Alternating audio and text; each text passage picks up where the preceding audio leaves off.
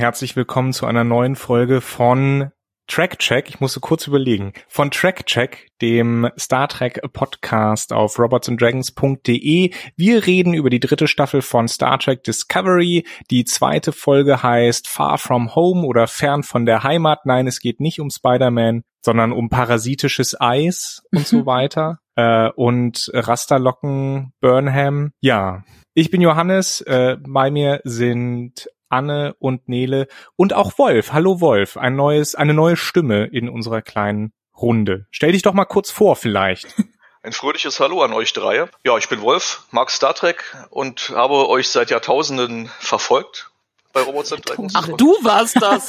Und wollte mal meinen Senf dazugeben. Ja, wir freuen uns, dass du da bist. Dann gucken wir mal, was wir hier so zusammentragen können. Ich, ich muss jetzt direkt nach der Einführung von Johannes sagen, also, weißt du, da versuche ich irgendwie die Kritik zu schreiben und er fasst das zusammen mit, in der Folge geht's um Rasterlocken Burnham, die eine Sekunde auftaucht. Ja. Aber ich wollte gerade sagen, vier Seiten Notizen, Johannes. Bin ich eigentlich die Einzige, die sich Notizen auf Papier macht von uns allen? Noch? Ja. War ja letztes Mal ich auch schon beides. so. Ich habe ich hab, ich hab auch ein paar auf dem Handy, aber die sind so durcheinander, weil ich die ganze Zeit immer nur hingeschrieben habe, was und hm und so. Aber Meine Notiz lautet, Burnham taucht erst nach dem Abspann auf. ja. Johannes hat anscheinend eine andere Folge gesehen, oder? Es war ihm sehr eindrucksvoll. Das war ein Scherz, meine Güte. Ich Johannes versucht, guckt immer von ah. hinten nach vorne, deswegen ist das so. weißt du, sie versuchen ja auch in dieser Folge so ein bisschen witzig zu sein und so weiter. Da dachte ich, ich äh, übernehme das mal so mit in unseren Podcast, aber nein, wir können gerne weiter nein, nein. ernst bleiben, wie wir das immer so machen.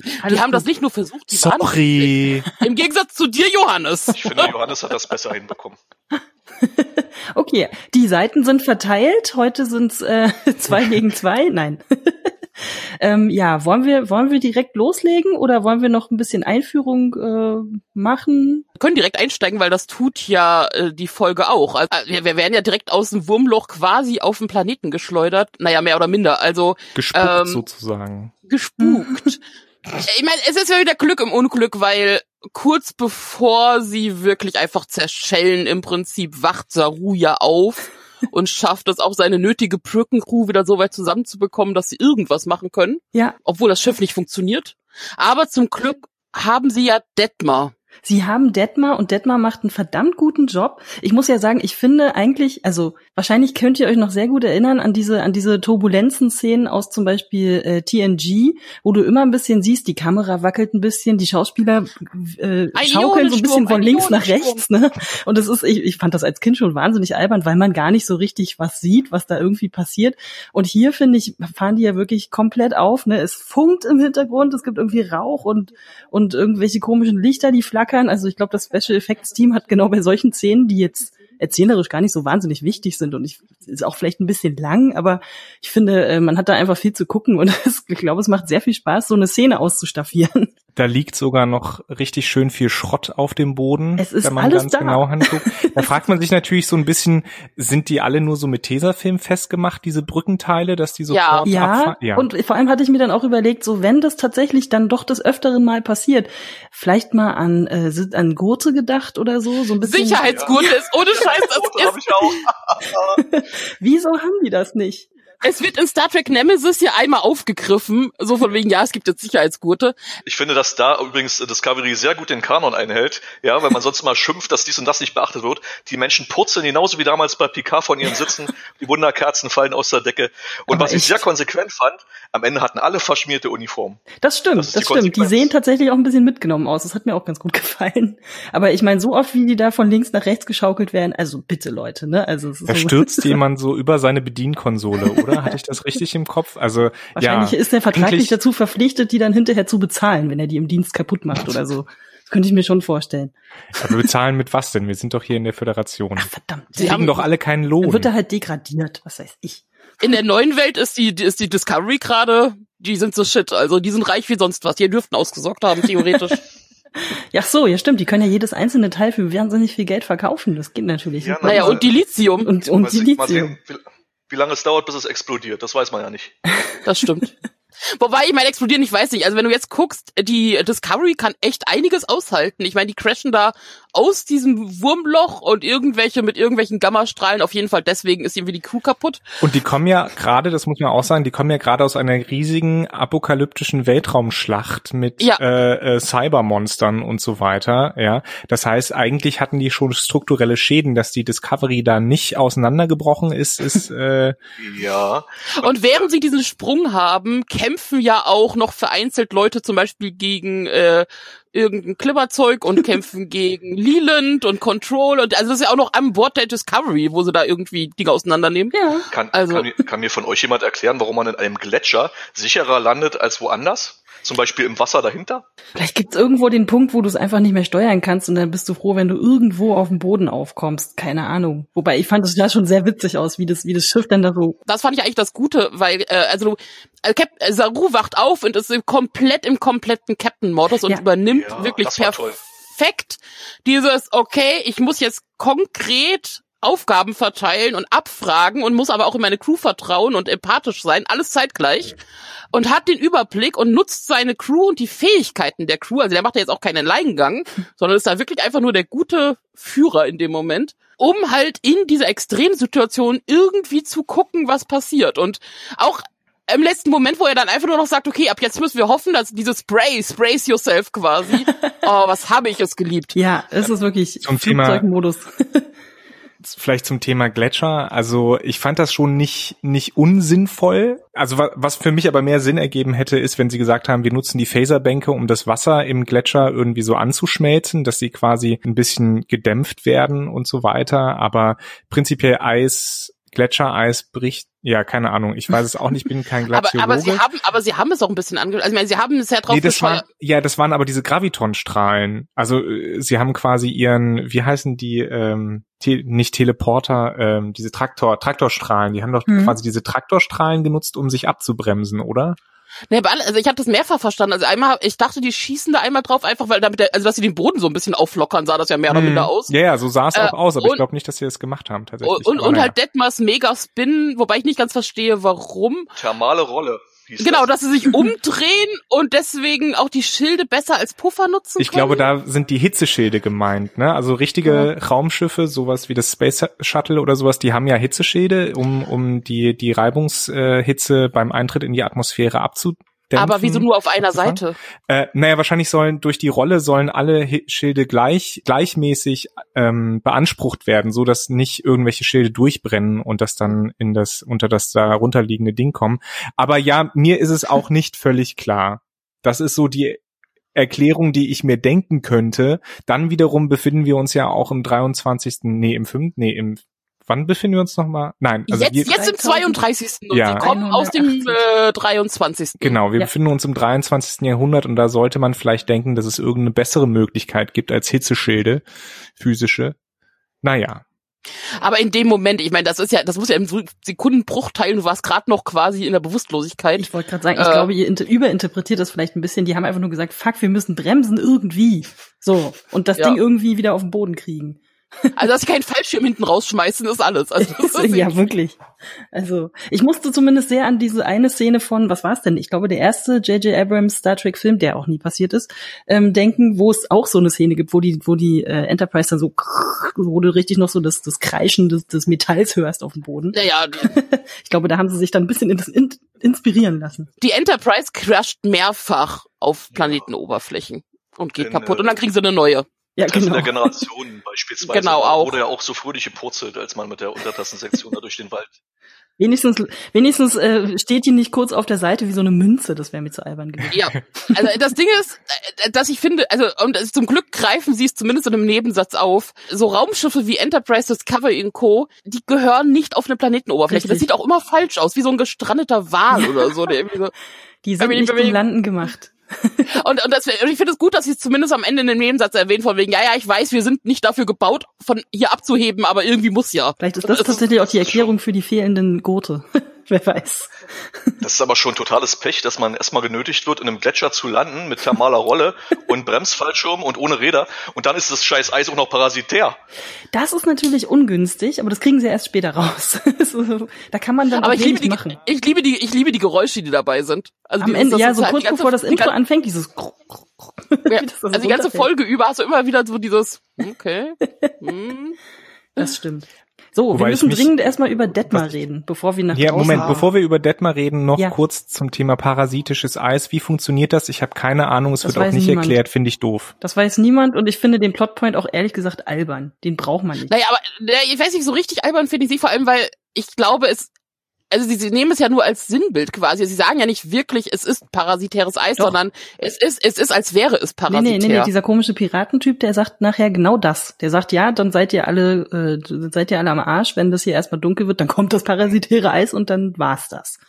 Man Genau. hätte auch einfach sagen können, nachts wird's kalt und wir frieren ein. Zum Hätte Beispiel. Es hätte jede andere Gefahr auch sein können. Man muss nicht noch so ein Pseudo-Alien-Eis draus machen. Da Das können wir, also letztlich dieses parasitäre Eis erfüllt ja nur die Funktion, ein bisschen den, den Druck, den Zeitdruck zu Genau. erhöhen. Das funktioniert für mich in Filmen aber nie wirklich gut. Warum können wir vielleicht später dann diskutieren?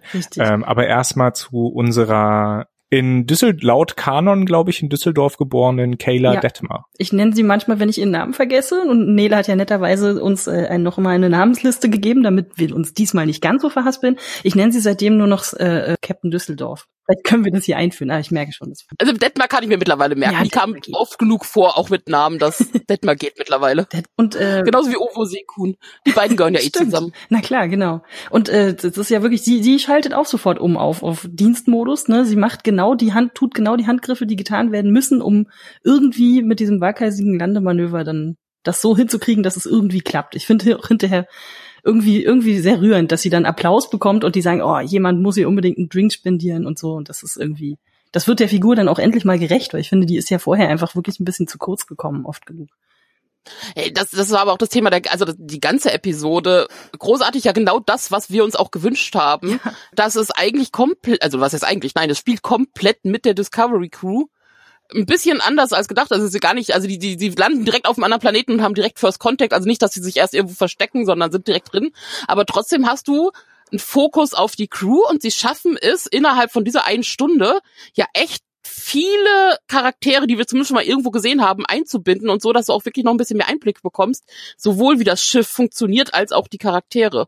Und das ist wirklich, also das, das ist ein großes Danke an die Serienmacher, weil äh, das haben sie in dem Fall echt geschafft. Total. Also ich finde, es ist irgendwie sozusagen auf zwei Ebenen echt schlau geschrieben, weil du ja auch Saru hast, der dann, der sozusagen gleich in seinem Captain-Modus genau das erklärt, aber er macht es halt ein bisschen natürlich auch für die Storyline, dass er sagt, ich weiß, ihr wollt jetzt alle wissen, was da draußen los ist und wann wir uns befinden und wo und was überhaupt, aber unsere Priorität ist jetzt fucking nochmal unser eigenes Schiff, weil in allen anderen schlechter geschriebenen äh, Sci-Fi-Filmen stürmt die Crew sofort raus, prüft wahrscheinlich dann nicht mal den, den Luftdruck oder ob man dann irgendwie überhaupt atmen kann und, und wirft sich sofort irgendwie in die nächste, also wie es ja zwangsläufig Burnham in der ersten Folge auch gemacht hat, aber gut, die hatte jetzt nicht so viel Wahl, aber bei den meisten anderen Sachen wird dann das Schiff immer als allerletztes repariert und es ist, macht halt einfach keinen Sinn. Es macht so rum erstmal Sinn, dass die sagen, wir müssen hier erstmal unsere Behausung reparieren und erstmal gucken, dass es allen Leuten gut geht und dann können wir vielleicht draußen mal gucken, was da los ist. Das finde ich einfach, das ist einfach schlauer geschrieben. Das gefällt mir eigentlich wirklich gut. Man hat äh, tatsächlich versucht, das ja so parallel laufen zu lassen. Also im Prinzip hat man ja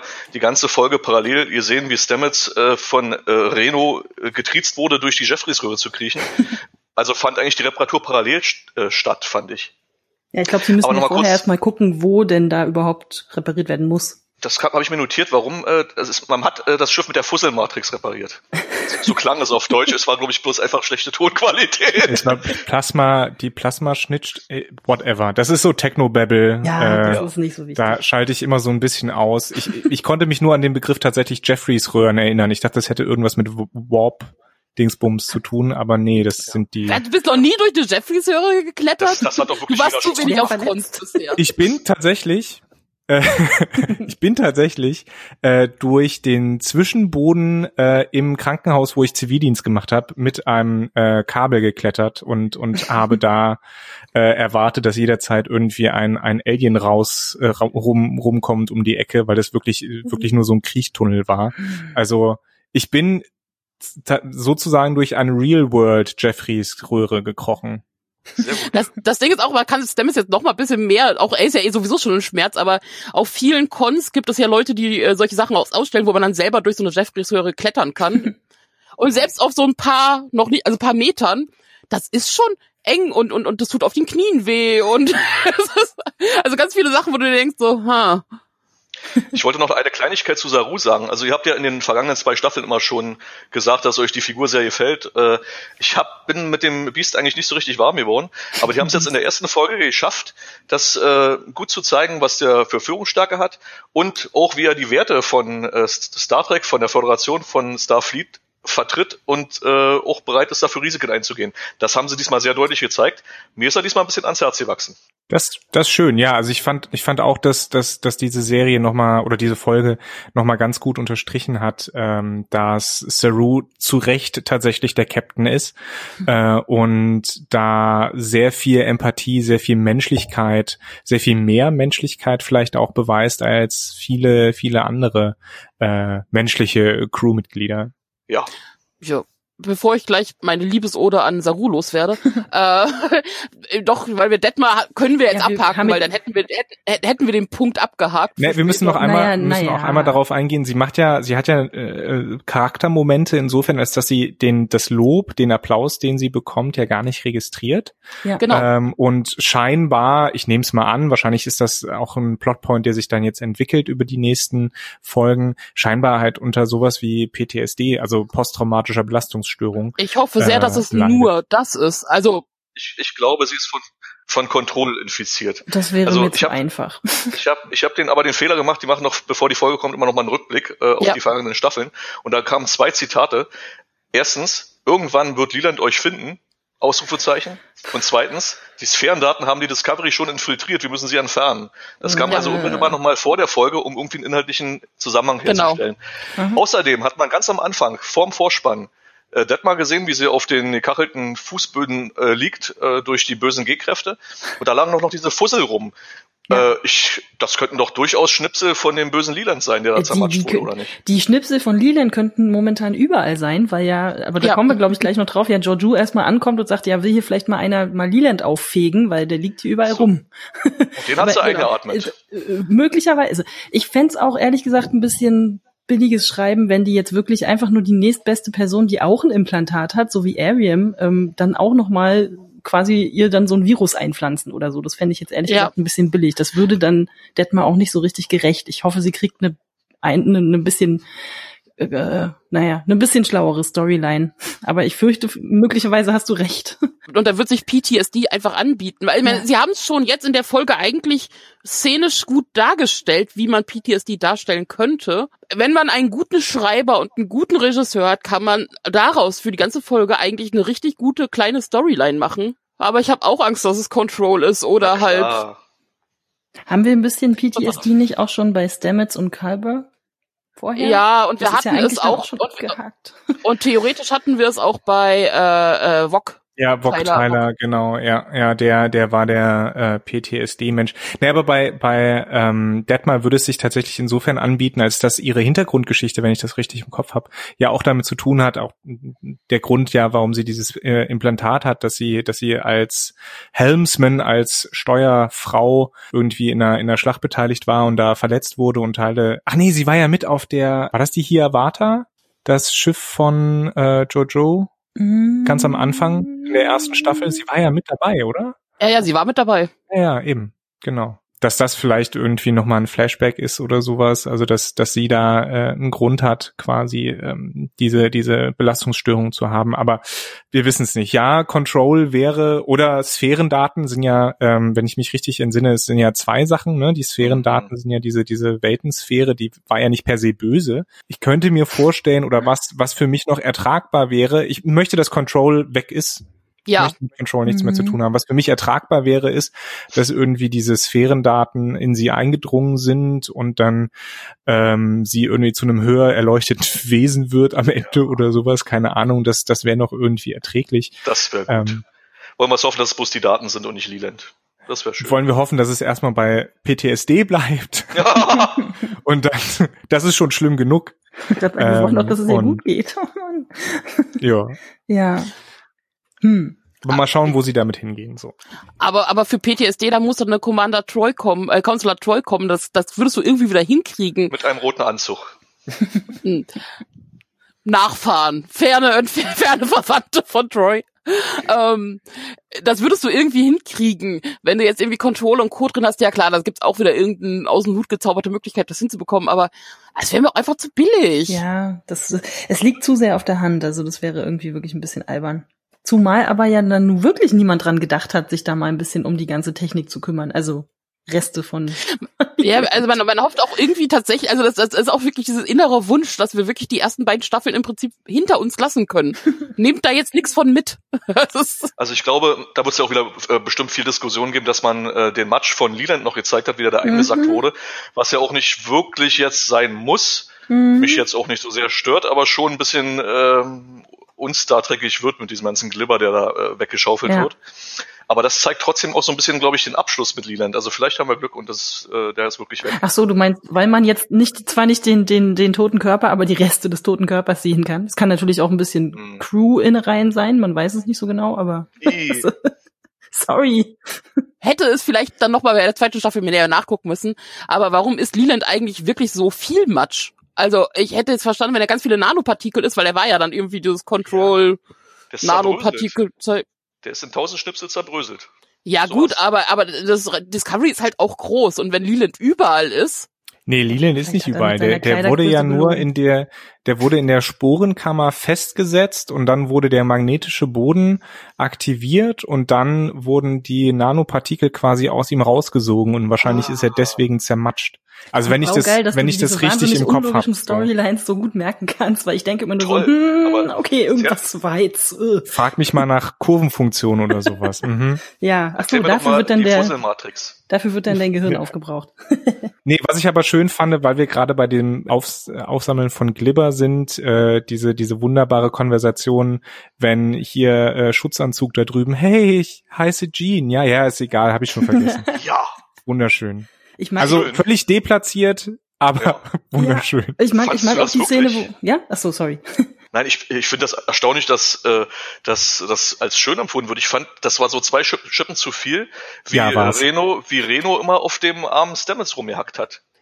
Ja, nee, mit nicht, Stamets nicht, geht's, mit Stamets geht's. Mit Stamets geht's, aber aber das war eigentlich also für Sie sagt ja die ganze Zeit, ich weiß auch nicht, was ich sage. Ich habe ich hab ja hier Schmerzmittel-Intus, also vielleicht ist das so ein bisschen die Ausrede dafür, dass sie einfach wirklich so ein richtig loses Mundwerk in dem Moment hat, wer weiß. Nee, ich glaube, sie ist halt einfach so ein bisschen der der der Comic Relief Charakter in in dieser Folge auch. Und ähm, das tut natürlich dem Charakter an sich nicht gut tatsächlich.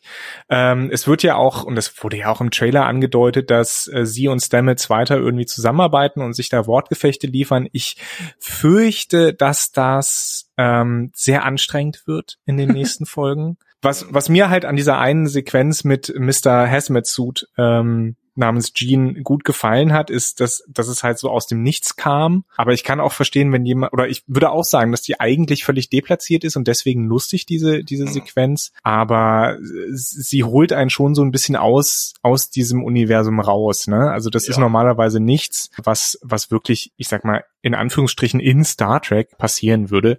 Ja. Ähm, aber es ist witzig. Also ich fand's sehr unterhaltsam. Also warum es mich angesprochen hat, ist, weil ich so an uns denken musste. Du mein Name ist Jean. So, ja, ja, habe ich schon wieder vergessen. Das ist, ähm, well. Es, es ist halt auch, ja. Es ist halt auch so ein In-Universe-Joke, dass, dass natürlich eigentlich alle anderen nicht wirklich relevant sind, außer halt die, die Führungspersönlichkeiten, ähm, was hm. an der Struktur der Serie oder von Star Trek selber liegt. Aber ähm, das war nochmal so ein kleiner äh, so ein kleines Augenzwinkern. Ja, in, ich finde es äh, nicht so dramatisch. Ich weiß nicht. Also gerade die nee, kennen wir auch ein bisschen von von Lower Decks oder so. Gerade die äh, die Leute auf den Positionen, die jetzt nicht total nur repräsentieren müssen und sich dann sehr ja Starfleet äh, konform korrekt verhalten müssen, die ja, die sind dann halt mal so ein bisschen lässiger und lassen halt mal so einen Spruch raus und so. Das ist ja auch total okay, weil die müssen sich ja auch gegenseitig ein bisschen äh, stützen oder oder irgendwie wieder ein bisschen zum Funktionieren bringen und so. Und da kannst du halt nicht die ganze Zeit hundertprozentig militärisch sein. Ich meine, es kann auch schief gehen, wie wir dann später sehen, als dann auf einmal Joju in den Raum latscht und dann sagt, okay, ich habe gehört, äh, die Technik funktioniert immer noch nicht. Sie stehen hier rum, können Sie bitte sich mal darum kümmern? Und der so, äh, irgend so ein Officer, der dann so, okay, ich repariere aber gerade was ganz anderes. Also die findet da anscheinend die, die Tonalität nicht so richtig, aber ich find's nicht so schlimm. Die hängen die ganze Zeit auf einem Schiff zusammen ab. Da, ja, da kann man sich mal so ein bisschen, wie heißt das immer? Ja, vor allem, also vor allem auch wenn, wenn du Bones und Co. aus der Klassikserie siehst, ich finde solche Verbindungen und auch wo sich gegenseitig necken mhm. und auch mal böse necken, das, das ist, also, das passt. Und, und, und, bei, und bei, bei Reno kommt noch dazu, also erstens, äh, sie ist halt diese geniale äh, Ingenieurin irgendwie, aber was sie auch mehrfach erwähnt, sie ist im konstanten Schmerz. Wenn ja. sie halt nicht gerade die Schmerzmittel hat, aber auch dann. Und da, da wird man halt dann durch, also kann ich verstehen, dass man auch manchmal ein bisschen Genau. Aber ich hoffe, ich hoffe, es wird nicht so wie damals bei Pulaski und Data, wo man auch versucht hat, so diese äh, bisschen Spock-Pille ähm, Dialoge wieder aufleben zu lassen und es ist völlig misslungen. Also ich habe es wirklich furchtbar. Ja, ich hatte Pulaski, also ich mochte eigentlich Dr. Pulaski als Charakter. Ähm, ich finde, sie hat da einen angenehmen frischen Wind reingebracht, ähm, aber ihre Skepsis gegenüber Data und ihre ja eigentlich fast teilweise Feindseligkeit so ein bisschen äh, fand ich fand ich auch nicht nicht angemessen in der Tat. ja. ja da hoffe ich, dass das nicht da genauso in die Ecke läuft, dass man irgendwie was erzwingen will, lustige Dialoge zwischen Stamets und Reno uns dann irgendwann nur noch nervt. Ich finde, man sollte vielleicht eine Schippe runternehmen, dass es nicht so ganz dick aufgetragen hm. ist. Also ich, ich habe auch die, ich habe auch die Befürchtung, dass das eben so ein bisschen zu klamaukig wird und und halt einfach anstrengend. Also ich fand jetzt schon die diese in den Sequenzen mit Stamets, Kalber und Reno dieses gegenseitige sich necken und du musst überleben, damit ich dich später umbringen kann. Solche Sachen, das fand ich so ein bisschen, war mir zu flapsig für die Situation. Nee, ja. fand, also da bin ich ganz anders. Ich fand's eigentlich genau den richtigen Ton, um das alles ein bisschen aufzulockern. Und gerade wenn du so Extremsituationen hast und in dem Moment jetzt hier sind sie nicht mehr in unmittelbarer Lebensgefahr. Also weniger als fünf Minuten vorher, prinzipiell immer, aber das ist bis zu der bei der Föderation eigentlich auch immer. Äh, also im Rahmen alles ist das ja eh gewohnt, dass ständig irgendwas explodiert oder sie von irgendwas aufgefressen werden. Also von daher kann ich auch verstehen, dass sie damit dann auch entspannter umgehen. Also mich hat sehr amüsiert und ich fand den Ton genau richtig und es kam gerade auch in diesem Necken auch sehr viel Liebe rüber. Ja, ich, ich, mochte, ich mochte, das, dass sie, dass sie so einen ganz billigen Witz machen von wegen, ja, du, wie heißt das von wegen, ich habe irgendwie den Angriff überlebt und alles, was ich bekommen habe, war dieses beschissene T-Shirt.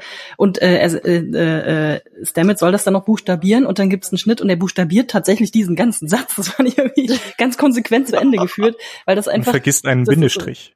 Richtig, genau, und dann buchstabiert ihn auch noch falsch. Ähm, aber es ist so, da muss ich ein bisschen mit Nele mitgehen, so funktionieren die halt einfach. Also so die, die klicken halt so. Und das, das ist so deren Motivation. Hm? Von was für einem T-Shirt haben die überhaupt gesprochen? Es ist doch hoffentlich nicht das Disco-T-Shirt, oder? Wer weiß. es wird nicht genau gesagt. Da, da, er sagt nur, was sagt er denn genau? Ja, eigentlich. Naja, das, das ist ja dieses typische. Es gibt, es gibt doch an jeder äh, Touristenattraktion genau. gibt es doch dieses äh, T-Shirt zum Mitbringen von wegen äh, irgendwie meine Freundin ist nach Paris gefahren und alles, was ich bekommen habe, ist dieses T-Shirt. Genau. Dieses lausige T-Shirt. Ähm, das ist irgendwie so ein Standard. Das gibt's ja. alles wirklich. Und er sagt das halt von wegen. Äh, du musst um überleben, sagen, damit du dann hinterher dieses T-Shirt kriegen kannst. So ungefähr. genau. Ich, genau. also ich, ich, ich habe dein Leben gerettet und ich krieg nur dieses T-Shirt und wenn du das buchstabieren kannst dann bist du bereit, um zu arbeiten, aber er kann es halt nicht verhalten. Im, Im, Übrigen fand ich, das äh, war eine Szene, die hat mich wieder vom Hocker gehauen. Ich finde, Discovery äh, ist manchmal wirklich stark bei, bei, Szenen, die eigentlich gar nicht so wichtig sind. Ich fand das zum Beispiel toll, wie Kalber äh, Stamets aus dem Koma holt und er noch so Übergänge aus der Vergangenheit äh, sieht. Im Hintergrund liefen da noch so Leute äh, lang und wuselten und äh, Krankentransporter und was weiß ich, bis er wieder so richtig bei Bewusstsein war. Das fand ich irgendwie schön gemacht. Das war wirklich ja. schön gemacht. Und ich fand auch wirklich, ich, ich, ich weiß gar nicht, also ist wahrscheinlich kaum jemandem aufgefallen, aber ich finde die Blicke, die die beiden immer austauschen, das ist wirklich so eigentlich auch so eine krasse Traurigkeit, die die ganze Zeit bei beiden irgendwie so mitschwingt, so dieses, okay, wir wissen nicht, ob das jetzt vielleicht wirklich die letzten fünf Minuten sind, die wir jemals miteinander sprechen können, aber wir versuchen es trotzdem. Und wie die sich ja gegenseitig die ganze Zeit hochziehen müssen, dass man ja doch noch weitermacht und nicht aufgibt und nicht ich meine, es kann ja auch passieren, dass, dass äh, Stamets dann mal wieder ins Koma fällt, weil er ja doch dann immer noch sehr schwer verletzt ist und so.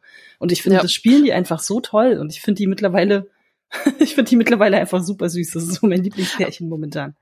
Als Fan von Krankenhausserien äh, kam aber hier auch noch dazu wirklich dieses, yo, ich habe dich aus dem Koma rausgeholt, weil wir brauchen dein Bett. Also aufstehen sollst du jetzt nicht, aber wir bringen dich ja. mal da drüben hin. Ja, hm. ja. Vor allem, er fragt dann ja noch, wie, es sind Leute noch schwerer verletzt als ich, ne? Guckt dann so auf seine riesige Stichwunde runter, so, oh. Ja. Hm. Ja, Bettenmangel und Personalmangel auch an der Dis in der Discovery, nicht nur in unserem Gesundheitssystem. Ja, das ist schwierig. Bitte gehen Sie. ähm, nein, aber ich, was, eigentlich was ich abschließen wollte, wir wissen gar nicht, wie viel wir Reno noch sehen, weil auch ihre, alle ihre bisherigen Auftritte waren ja überwiegend so, okay, sie ist in einer Folge viel bei und hat ständig ihre One-Liner mhm. und dann ist sie wieder den Rest nicht da. Also ich weiß nicht, ob es jetzt wirklich zu viel wird oder dauerhaft irgendwie nerven könnte, weil mal gucken, wie viel sie überhaupt da ist. Ist das eine vertragliche Sache eigentlich? Oder ich meine, ich finde, man könnte die doch auch ein bisschen konsequenter im Hintergrund mit einbauen. Wieso machen die das? Ich bin mir relativ sicher, dass es eine vertragliche Sache ist. Kann auch sein, weil sie ist ja auch Comedian und macht ja, genau. Stand-up und so. Dass sie also, einfach oft keine Zeit hat für die Dreharbeiten. Ja, oder auch nicht so interessiert daran war, wirklich so eine Hauptdauerrolle zu machen. Das, ich meine, keine Ahnung, ich war nicht dabei, aber ich, es gibt viele Möglichkeiten. Ich bin mir genau, relativ das sicher, dass sie keinen Vertrag über die ganze Staffel hat und dann mittendrin sagt, ja, nee, heute bin ich, heute kann ich nicht, heute habe ich Bingo-Abend. Also, ähm, nee, das, hängt, das hängt ja immer so ein bisschen davon ab, äh, wie, wie sehr die Leute auch engagiert sein wollen. Ne? Also ja. das, das Burnham, das Doug Jones, also das Sonika Martin Green, das Doug Jones, ähm, Namen von Kalber und Stamets vergessen, ähm, dass die, dass die natürlich eine größere Rolle spielen ähm, und dann halt auch mehr präsent sind und natürlich auch mehr Gage bekommen, das ist ganz klar. Bei Tick Notaro, dass jeder davon also, eine Gage bekommt.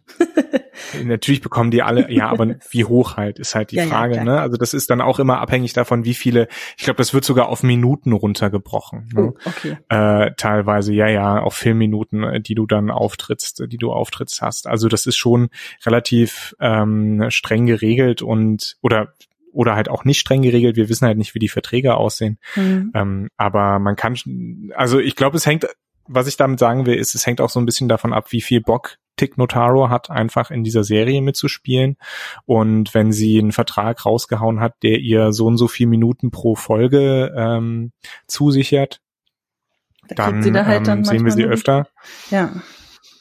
Also äh, müssen wir müssen wir dann halt schauen. Ich mag den Charakter auf jeden Fall ähm, und ich hoffe, dass wir auf jeden Fall noch viel von ihr mit, mitkriegen werden von Jet Reno. Das hoffe Aber, ich auch. Ich wünschte mir nur manchmal einfach, dass sie auch mal was Konkretes zu tun hätte und nicht einfach nur daneben ja. steht und irgendwelche witzigen Sprüche macht, weil hm, ja, dafür ja, gibt's ja auch so schon Tilly und und Georgiou ja auch. Die ist ja auch so ein One-Liner. Queen. Ja, sie ist, sie ist so ein bisschen so, ja, wobei Giorgio ja wenigstens ihre die, von Michelle Yeoh vertraglich festgelegte Kampfsporteinlage äh, hat, wie wir dann später sehen werden. Sind. Aber ja.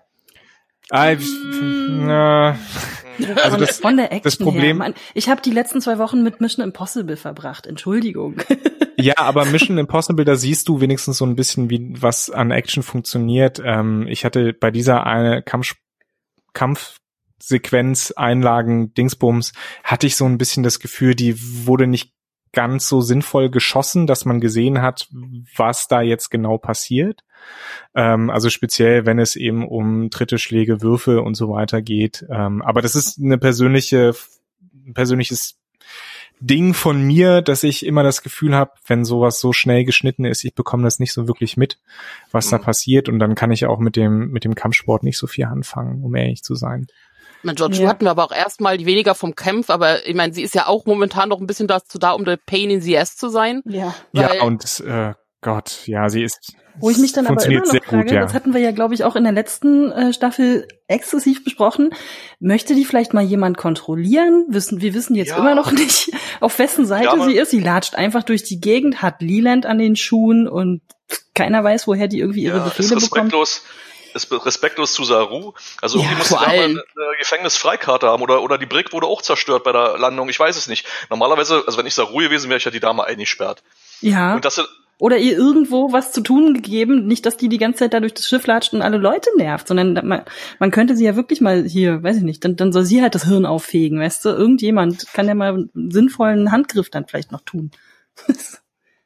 Ja gut, das sagt Saru, Saru gibt ja ja im Prinzip auch äh, Auftrag im Sinne von, du bleibst hier und machst dich irgendwie nützlich und hältst dich im Hintergrund und vor allem, das war kein, ich, I, I'm not asking, I'm telling you. Was, ja. Also äh, als, als Figur funktioniert sie hier diesmal halt, um der Pain in the Ass wieder zu sein und Saru herauszufordern, aber hebt ja auch Saru in dem Moment hoch, weil er halt drüber steht und auch ganz klar deutlich macht, nein, selbst du. Ja, ja wirklich äh, stark Aber ist. Das ist schon ein bisschen anstrengend, fand ich. Also ich fand es anstrengend, dass ausgerechnet Giorgio dann äh, die Person ist, die am Ende wieder alle rettet. Äh, nur weil man auf sie nicht aufgepasst hat und sie irgendwie durch den Zufall dann wie wie in einem Kammerspiel in den Saloon reinkommt. Das fand ich ganz furchtbar. Und dann noch mit dieser, dieser Kung-Fu-Einlage. Oh.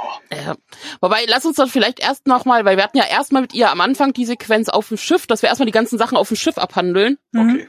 Ähm, wie gesagt, das ist ja dann das quasi direkt nach dem Crash sind auf, auf, auf dass er erstens ich wieder Captain Zaru, der ja durchaus gute Anweisungen gibt, also solche Sachen wie, okay, unser Kommunikationssystem funktioniert nicht, deswegen bis auf weiteres arbeitet ihr nur noch mindestens zu zweit, äh, dass hier niemand richtig verloren geht und alleine irgendwo stirbt. Stirbt am besten zusammen. ähm, und auch so Sachen wie, wie Anne ja schon erwähnt hat, von wegen, ja, ich weiß, draußen ist alles spannend, aber nein, jetzt hier erstmal drin geblieben. Genau. Erstmal die Vorräte zählen.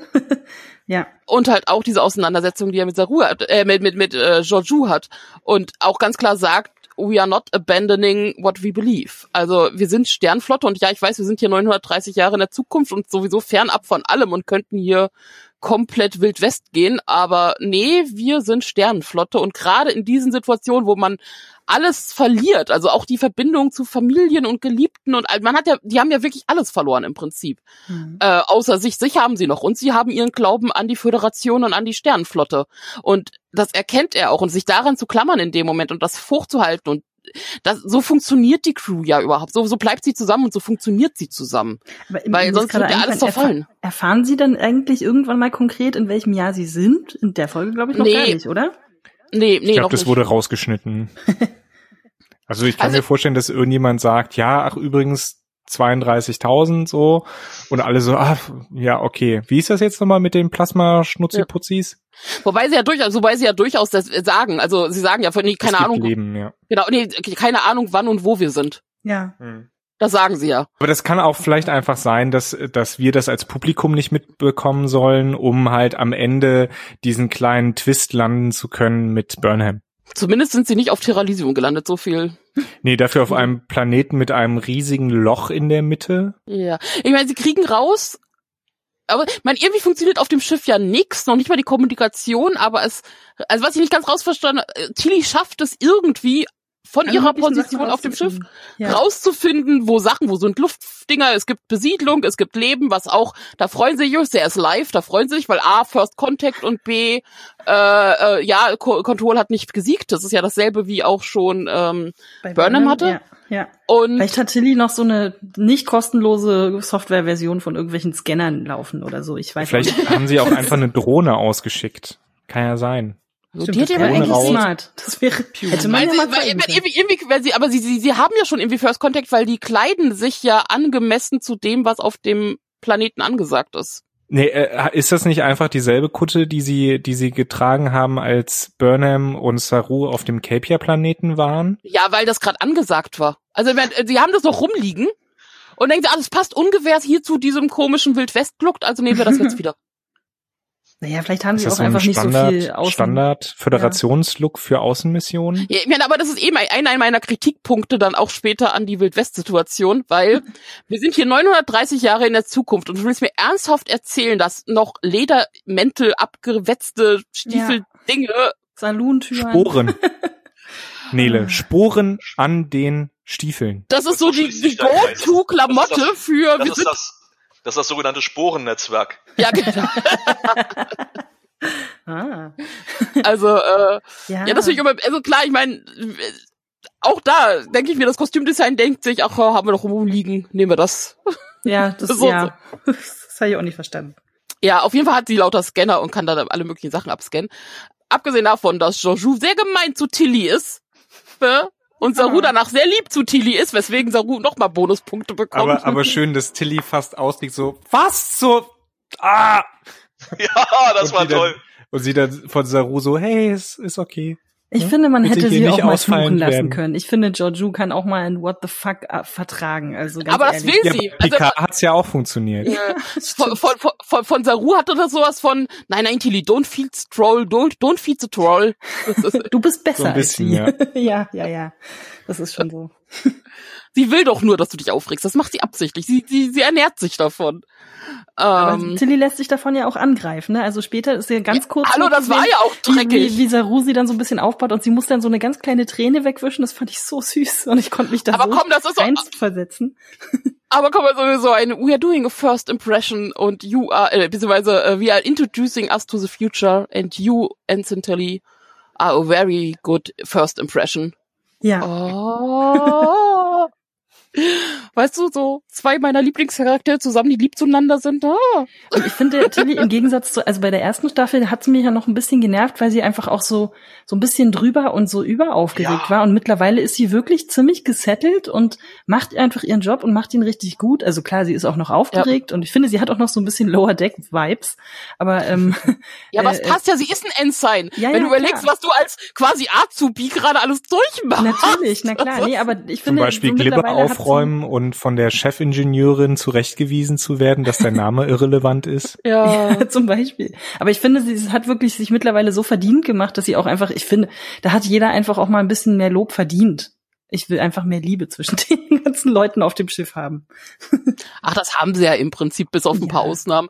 Aber mit äh, auch, weil, weil du es erwähnst, weil sie war ein bisschen drüber, aber ich finde es gerade gut hier eingebunden, weil sie ja selber reflektiert und sagt, ja, ich rede gerade so viel, weil ich Angst habe. Und Saru nur ja, so, ja. I know, keep talking, Ensign. Und oh, ich, diese, diese Kombination aus Saru weiß, was nötig ist und ist empathisch und ja. oh, fand ich auch toll. Ja, das Okay, meinte ich ja. Also es, man, man sieht schon in dieser Folge echt gut, warum Saru der Captain ist. oh Captain, mein Captain. Wo wir aber auch bei Tilly sehr lachen musste, war dieser Satz, den sie sagt vor wegen, oh, wir laufen hier gerade, wo noch nie jemand zuvor gelaufen ist. Und so erstens, ihr seid, also wenn du mit wo noch nie jemand, dann meinst du quasi aus deinem Universum Singy. Ja, sie laufen Weil doch so einer Person relativ- hinterher. Genau, also auf dem Planeten lief schon immer. B, es sieht original so aus, wie derselbe Abschnitt auf dem Burnham letzte Woche gelaufen ist. War ja auch wahrscheinlich wieder Ja. in Island. Es war wahrscheinlich genau derselbe Abschnitt. Island, ja, ja. Und B, im Hintergrund siehst du Touristen wandern. Echt? Da Ja. muss ich nochmal nachgucken bei der Ja. Szene. Also Das- dieses, das so Tilly, ich gönne, ich gönne dir deine Freude und möchte sie nicht unterbrechen, aber ich glaube, du bist Hinter falsch. dir? Hinter dir. Hast du das Ja. selber gesehen oder hast du das irgendwo gelesen? Nee, ich habe selber gesehen und es war auch, es war auch äh, im, im, im Internet vergrößert. Nochmal. Ah, das ist ja mir vorbeigegangen. Ähm, da fällt mir was zu diesem äh, Weltbuilding ein, was sie da gemacht haben. Ich hatte mich am Anfang geärgert, ganz am Anfang, als die Discovery abstürzt auf den Planeten, da fliegt sie doch durch so einen Asteroiden durch, der in tausend Ja. Stücke zerfällt und der ist mit Bäumen bewachsen gewesen. Ja. Und das fand ich, das fand ich sehr skurril, wie das geht äh, außerhalb der dichten Atmosphäre. Aber dann hat man ja später dann, als Tilly und Saru äh, gen Saloon gewandert sind, im Hintergrund diese fliegenden äh, Felsbrocken Genau. äh, inner, innerhalb der Atmosphäre gesehen. Kenne ich sonst bloß äh, von Computerspielen wie No Man's Sky, aber es scheint es in echt auch zu geben. Stimmt. Ähm, Und Avatar. und aber das, schön, dass du schön, äh, dass du sagst, in echt bei Star Trek. in, in echt. Star Trek ist ja echt. Und ähm, auch in Wahre Geschichten aus dem 33. Jahrhundert. 32. sorry. Das fand ich ganz schön wieder geschlossen, aber hat so ein bisschen äh, Alien-Effekt. Das war irgendwie, fand ich nett. Ja. Ich habe mich äh, stellenweise tatsächlich auch so ein bisschen in der Architektur, wenn man von außen gesehen hat, diese diese Saloon-Dingsbums, wo sie da rein sind, das hat mich so ein bisschen an Studio Ghibli-Filme erinnert Ja. tatsächlich. Ja. Ähm, würde mich interessieren, ob sie da wirklich sich sich äh, so an, weiß ich nicht, das hier Laputa, das Schloss im Himmel oder äh, Porco Rosso oder sowas ähm, orientiert haben. Fände ich mal interessant zu wissen. Oder ob sie es einfach gesagt haben, hier, wir brauchen mal einen Entwurf, mach mal. Und dann hat Ja. das Solange da keine Design- Ikea-Lampen rumhängen bei Picard, bin ich damit absolut zufrieden. das war wirklich, das war ein Original Ikea-Equipment. Das haben Leute nachgeschlagen. Das ist kein Ja, ja. Das war schon ein Wirklich. bisschen, hm, na gut. Ich meine, hier sieht einfach beeindruckend aus. Ich meine, große Minensachen, die irgendwo rumstehen, sehen immer beeindruckend aus. Ich meine, selbst wenn Ja. du durchs Ruhrgebiet fährst, äh, Aber Ist das sind geil. doch original dieselben Schaufelradbagger, die im Tagebau Görlitz stehen oder Genau. sowas. Ja, So sieht das aus. dann. Und aber das ist Nee, halt, ja. das ist halt beeindruckend. Und gerade wenn du von den Dingern mal in echt, die sind riesig. Also es- das ist schon beängstigend eigentlich. Und ähm, ich meine, das passt, aber ich meine, der Planet hat keinen Namen, wie später auch gesagt wird. Der heißt einfach The Colony. Aber die Aliens, die wir sehen, die sind im Star Trek-Universum nicht unbekannt. Also die Koridianer Ja. und die und der Planet und die und die die leben halt wirklich von diesem Dilithiumabbau. Äh, was ja dann wieder passt, weil äh, sie, äh, Tilly sagt ja dann, wow, es sieht so aus, als hätten sie ja schlagartig aufgehört irgendwie zu minen, also hätten alles verlassen, so warum? Klar, wenn es um Dilithium geht. Allerdings frage ich mich, warum lebt der Planet, also warum ist nur das Dilithium in den Warpkernen explodiert und nicht generell alles Dilithium? Ich weiß nicht, ob wir das Geheimnis noch aufgeklärt bekommen oder auf eine schlüssige Weise aufgeklärt bekommen. Möchte mich jetzt nicht aus dem Fenster lehnen. Aber auch wenn es jetzt nicht um Dilithium in dem Fall konkret geht, sondern sie, also Saru und Tilly ziehen ja aus, um, ich weiß nicht, was genau sie sie nennt. Ich hab's mir nicht verstehen können, was genau sie da jetzt für einen äh, Rohstoff suchen. Aber sie haben großes Glück, weil sie crashen ausgerechnet auf dem Planet, wo es dann dieses Vorkommen gibt. Ru Rubidanium, Rub Rubinium, Rubindium habe ich mir aufgeschrieben. Hä? Stimmt das? Naja, irgend so ein mit einem Tastator. Was ist ein Tastator? Tatastor? Keine Ahnung, sie brauchen es, zum, sie brauchen es Ja. zum Kommunizieren. In, in, in, Handys, in Handys stecken doch auch Ärzte und Dinge, die wir brauchen, die, Ach so, so seltene Erden, eine außerirdische Wo- wo wir doch- seltene wo- Erde. wo wir doch Raubbau in Afrika betreiben. Genau. Ist das eine bekannte, ja Wolf, weißt du das vielleicht? Ist das irgendwie ein bekannter Stoff, der irgendwie wichtig ist? Oder haben die das einfach völlig frei erfunden? Ich äh, habe das noch nie gehört, äh, keine Ahnung. Aber was mich bei der ganzen Sache stört, was mich auch immer beschäftigt hat während der Folge, also bauen jetzt Dilithium ab oder irgendwas anderes?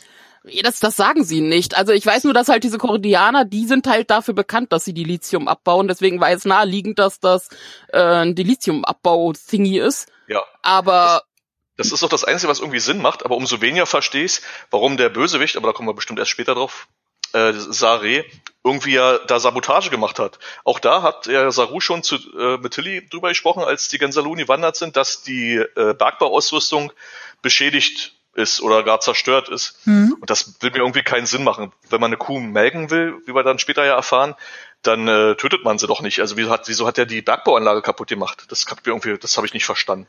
Vielleicht ist sie beim, beim Burn kaputt gegangen und sie arbeiten jetzt quasi noch mit Hacken und Schaufeln und das bisschen Dilithium, was sie halt rauskriegen, das müssen sie dann an Saray verkaufen oder sowas. Hm. Also so könnte ich es mir halt vorstellen, äh, dass Saray, da wurde ja auch äh, gesagt, ne, der Kurier, der sie da versorgt hat, der wurde von Saray ähm, ausgeschaltet, umgebracht und er hat sich dann selbst als als Kurier quasi da rein äh, implementiert als als Monopolist und beutet die jetzt halt aus. Also so ist, glaube ich, die Situation gedacht. Wir erfahren natürlich nicht genau, wie wie das funktioniert und ob das überhaupt logisch ineinander passt. Aber ja, naja. fand ich auch komisch, weil ich meine, die ganze Szene, in der ganzen Szene, in der da von Saré gesprochen wird, haben eigentlich alle anderen auch Waffen dabei.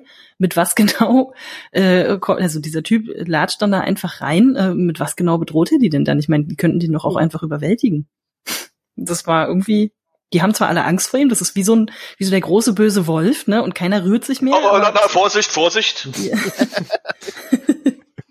Aber ihr, ihr, ihr sprecht ja jetzt auch die ganze Zeit Saré aus, so wie er geschrieben wird. Ich weiß nicht, Wolf, du hast auf Deutsch geguckt, ich weiß nicht, wie, Ja. wie er da vertont ist, weil im Englischen habe ich die ganze Zeit Sarah verstanden. Saré, sagen die. Die sagen Saré. Also weil wir- auf, im Englischen war es immer die ganze Zeit so Sarah. Okay, okay. Und ich habe Karl verstanden statt Karl, aber da kommen wir bestimmt später auch noch zu. Karl finde ich ja lustig. Ja, Karl ist niedlich. Ich hätte auch sehr gehofft. Hallo, Ich meine, er, er, ich gehört, bin Karl. er gehört zu den True Believern, der ja, man hat wieder diesen Tilly-Moment, wo sie einfach dann quasi die Sternflottenregel irgendwas zitiert. Mit dem Hintergrund, ich meine, die gehen auch stark davon aus, die Föderation, die Sternflotte gibt noch und alle kennen es. Tausend Jahre später, also selbst wenn du nicht davon weißt, dass die Föderation zusammengefallen ist, finde ich das schon sehr bold, einfach mal mit den alten Werten heranzugehen. Aber okay, man, man muss ja an irgendwas klammern. Und es funktioniert ja. auch. Dass sie wirklich darunter leiert von wegen, ja, hier äh, müssen immer vernünftig aussehen und lieb sein und nett sein und wir sind halt Sternflotte, mehr oder minder besagt das. Und äh, das auch in einem Atemzug direkt weiter mit von wegen, ja, und ihr seid gerade hier sehr scary mit euren Waffen und vielleicht könnt ihr sie runternehmen oder zumindest unseren Namen nennen, dann sind wir keine Fremden mehr. Und, äh, und das funktioniert ja. Also das ist jetzt so wirklich an diese, also quasi an die, ich sag ja, Menschlichkeit das mit Mitgefühl äh, anderer Personen anzugehen, was ja auch meistens funktioniert, weil die meisten sind dir nicht böse gegenüber eingestellt, sondern meistens selber ängstlich oder abwehrend. Und dann auch wieder diese Erkenntnis von äh, eben Karl, diesem auch True Believer, okay, sie sind wirklich Sternenflotte und der Föderation und deswegen können wir ihnen vertrauen, weil so sind sie nun mal. Sie so, das ist in, in ihren, ist es in ihnen drin gelegen, dass sie uns jetzt nicht angreifen und gut sind. Ist Das natürlich ich auch mutig, das dann einfach zu vermuten, dass sich da die letzten 930 Jahre, ja, an dem Mindset noch nicht, nicht so richtig was geändert hat, aber okay. Na, ja, schon, aber es geht, es kommt ja auch dazu, weil es gibt ja nur noch ganz wenige Föderationen und Sternflotten und äh, auch, das hat es ja schon in der letzten Folge und Ja. jetzt auch wieder, dass ja auch sehr viel Mythen und Geschichte drumherum gebaut wird. Und gerade diese True Believer, ich meine, da geht es ja dann vielleicht auch wirklich in diese Richtung, die sehen halt nur das Positive von der Sternflotte und von der Föderation und dieses wirklich so, also auch das bisschen glorifizierend, was du ja auch oft hast, wenn du halt nun mal Mythen um etwas baust oder äh, etwas lange nicht kennst und äh, irgendwie dich an irgendwas halten willst und deswegen halt so eine Erzählung drumherum baust. Und vor allen Dingen, wenn du, wenn du so abgeschiedene Situationen oder abgeschiedene Planeten hast, wie diese, wie diese Kolonie anscheinend, da geschieht ganz schnell, ähm, entstehen da quasi Geschichten und, und Fantasiebilder, an die sich die Leute klammern. Ähm, jetzt mal ein äh, Realweltbeispiel. Es gibt ja diese sogenannten Cargo-Kulte und man hat festgestellt, es braucht letztlich eigentlich nur eine Generation beziehungsweise bis zu 50 Jahre, bevor sich ein äh, tatsächlich bestehender äh, Fakt hin zu einem Mythos äh, oder zu einem Kult entwickeln kann. Also das ist, äh, wenn wir jetzt halt diesen 1000 Jahr oder 900 Jahre Sprung haben, ähm, ist es mehr als nachvollziehbar, dass A, sich eben das Bild von der Föderation eben spaltet in die Supertypen, die uns Mhm. beschützen können, wenn sie nur wollen und ja, brauchst du nicht mehr. Zum einen und zum anderen, dass sich die Sprache auch so ein bisschen ändert, was ja auch angedeutet wurde durch Das ich dieses äh. Pigeon, Pigeon Ja. Common oder wie, wie es dann genannt wird. Und man zieht ja, durchaus Informationen raus. Also es gibt noch Sternenflotte und Föderation, weil auch Saray jetzt nicht komplett irritiert ist, dass es ein Sternflottenschiff ist. Ich meine, er hat diverse andere Sherlock Holmes Fähigkeiten, wo er herausfindet, okay, ihr seid Zeitreisende, aber ähm, das zieht er nicht nur rein aus der Tatsache, dass es ein Sternflottenschiff ist, weil es gibt sie halt noch vereinzelt, aber ähm, ja. Wobei mich dann jetzt ein bisschen im, mal im Vergleich zu unserer letzten Folge, wenn dann, äh, also äh, wenn sozusagen dann tatsächlich sie nochmal auf so jemanden treffen, der auch so ein True Believer ist, ich bin relativ froh, dass er nicht gleich auch die nächste Fahne ausgepackt hat, aber rein theoretisch hätte er das machen müssen, oder? Also jetzt, da hätte sich dann Johannes zwar wieder aufgeregt, aber Naja, nicht jeder. er- Ich er- reg mich nicht auf. er Ich gehört jetzt- befürchte nur. er ist ja durchaus ein anderer Charakter als Sahil. Sahil ist ja wirklich so dieses, okay, und meine Familie, also die waren quasi diese Föderationswächter über Generationen. Das ist jetzt ja nicht der Fall. Der ist ein äh, Minenarbeiter, mit deren, dessen Familie getötet wurde und also es gibt ja durchaus auch, ich sag mal, diese, diese einfach landläufigen Gläubigen, nehme ich jetzt einfach mal an. ach naja, der quatscht Tilly schon an, ob sie ihm nicht mal vielleicht Kontakte vermitteln kann, von wegen, na, vielleicht bin ich ja auch Starfleet Material. Ja, aber es ist auch Mhm. ungefähr so, wie Job wenn du frei. Kindern die ganze Zeit Rittergeschichten erzählst und die Kinder gerne Ritter sein würden. Also, Okay, gut. Oder wenn du vielleicht arbeitslos bist und deine Bekannten fragst, hey, hast du vielleicht noch was frei in deiner Position, in dein, wo du da arbeiten tust? Oder auch wenn er die ganze Zeit dann quasi relativ miserabel lebt und unterdrückt und Co. Und er, hat halt dieses Gespinst von, okay, die wirklich geile Föderation, wo alle miteinander arbeiten und friedlich sind und das Gute ins Leben bringen und Galaxien erkunden und Co. Ja, Ja, natürlich will, möchte ich lieber da sein. Also, Außerdem, der Typ ist ja anscheinend nur mit Männern zusammen. Vielleicht. Okay, ja. Es war ja auch keine Oh Kritik, Gott. es ist mir nur aufgefallen, dass da unterschiedlich mit umgegangen wird.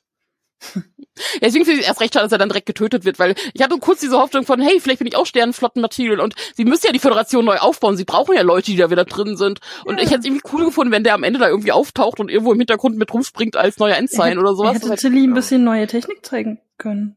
Da habe ich, da hab ich wieder was, was mich stört an der ganzen Szene. Warum wurde Karl eigentlich umgebracht? Das war irgendwie auch so aus dem Nichts heraus. Ich meine, er hätte zwar Grund dafür gehabt, weil er ja die Lithium irgendwie ausgehandelt hat mit Saru und das hätte er dann für seine eigenen Zwecke behalten. Aber das wird in dem Zusammenhang nicht erwähnt. Also irgendwie kam spontan ein Schuss und weg war er. Ja, warum Natürlich wurde in besonders Staffel 2 qualvoll. dieser, dieser Nee. andere Typ umgebracht, der, der Ja, also er wurde, er wurde ja umgebracht, um einfach zu zeigen, wie böse Saray ist. Das Ja. hätte man aber auch nicht machen Sarah. müssen, meiner Meinung nach. Ich fand das super überflüssig. Man hätte ihn Ja, einfach bedrohen können und sagen können, ihr wisst, ich könnte jetzt schießen. So macht bitte alle, was ich will. Das Ja. ist nicht nötig, sowas. Das muss man nicht machen. Das ist genau dieselbe Geschichte wie in Staffel 2 mit dem, wie hieß er denn jetzt nochmal? Der Typ, der in dem Borgwürfel gewohnt hat. Wie hieß denn der? ich müsste jetzt nochmal in meine Liste gucken, aber ich weiß es gerade nicht mehr, wonach ich gucken muss. Du meinst, ja, wir reden jetzt aber, redest du über Picard? Ach so, ja, warte mal. Stimmt, das war Picard. Der komische Ich wollte sagen, so von- sein, äh, welcher Nine. Borgwürfel in Discovery? Oh, sorry. Siehst du, das passiert, wenn, wenn man 200.000 Jahre Du lang 2020 hat.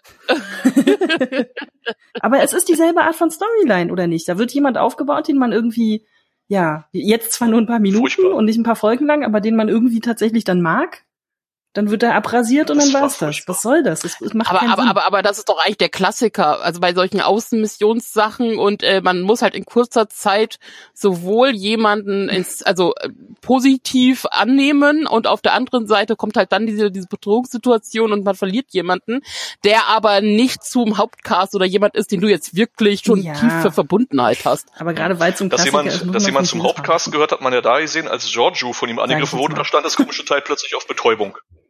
Hm. Warum stand das plötzlich auf Betäubung? Angeblich, weil er sie quälen wollte. Hm, na gut. Ich glaube, es lag daran, weil sie zum Hauptcast gehört. Und Hauptcast tötet niemanden. Genau, das macht man nicht. Weil ich meine, die ganze Sache, warum Giorgio da überhaupt auftaucht. Also erstens, man hat ja dann auf dem Schiff so ein paar Sekunden, um Nahen klarzumachen. Äh, die, die Schauspielerin ist übrigens jetzt auch im Hauptcast aufgenommen. Also Mhm. äh, Mhm. Wir werden sie häufiger sehen und ich glaube, deswegen tauchte sie auch in der Folge noch mal ein bisschen häufiger auf, um klarzumachen. Weil ich hatte die schon wieder komplett vergessen. Also als ich Ja. die dann gesehen Ich hatte und mit dachte, sie sei tot. Ja. Nele, ich dachte, Nan sei tot.